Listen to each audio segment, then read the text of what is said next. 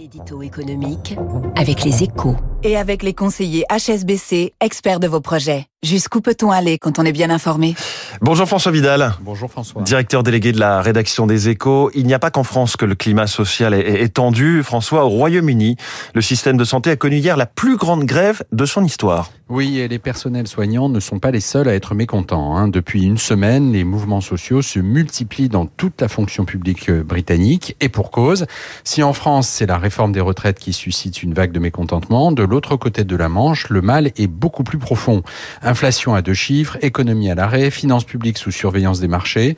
Le pays est devenu en quelques mois l'homme malade de l'Europe. Dans un tel contexte, le Premier ministre, Rishi Sunak, aux commandes depuis un peu plus de 100 jours, ne peut pas faire de miracle non seulement il ne peut pas répondre aux demandes d'augmentation et de moyens supplémentaires des fonctionnaires, mais à partir d'avril, il s'est engagé à réduire la voilure sur les aides versées dans le cadre de la crise énergétique.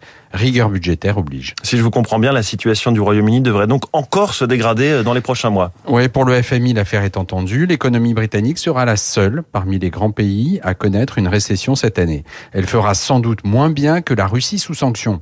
Et le problème, c'est que les perspectives ne sont pas plus encourageantes. En fait, le Royaume-Uni se retrouve isolé au pire moment possible. En quittant l'Europe, il a perdu l'accès à son principal marché et à la protection que lui offrait l'Union en cas de choc. Résultat, alors que les 27 s'organisent pour amortir ensemble l'impact de la crise actuelle en mutualisant leurs achats de gaz notamment, et surtout qu'ils préparent une riposte au vaste plan américain de subvention de la transition énergétique, Londres se retrouve à court de solutions.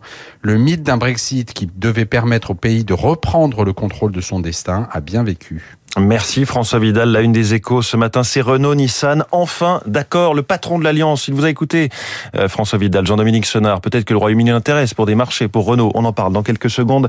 Il est la star de l'écho sur Radio Classique.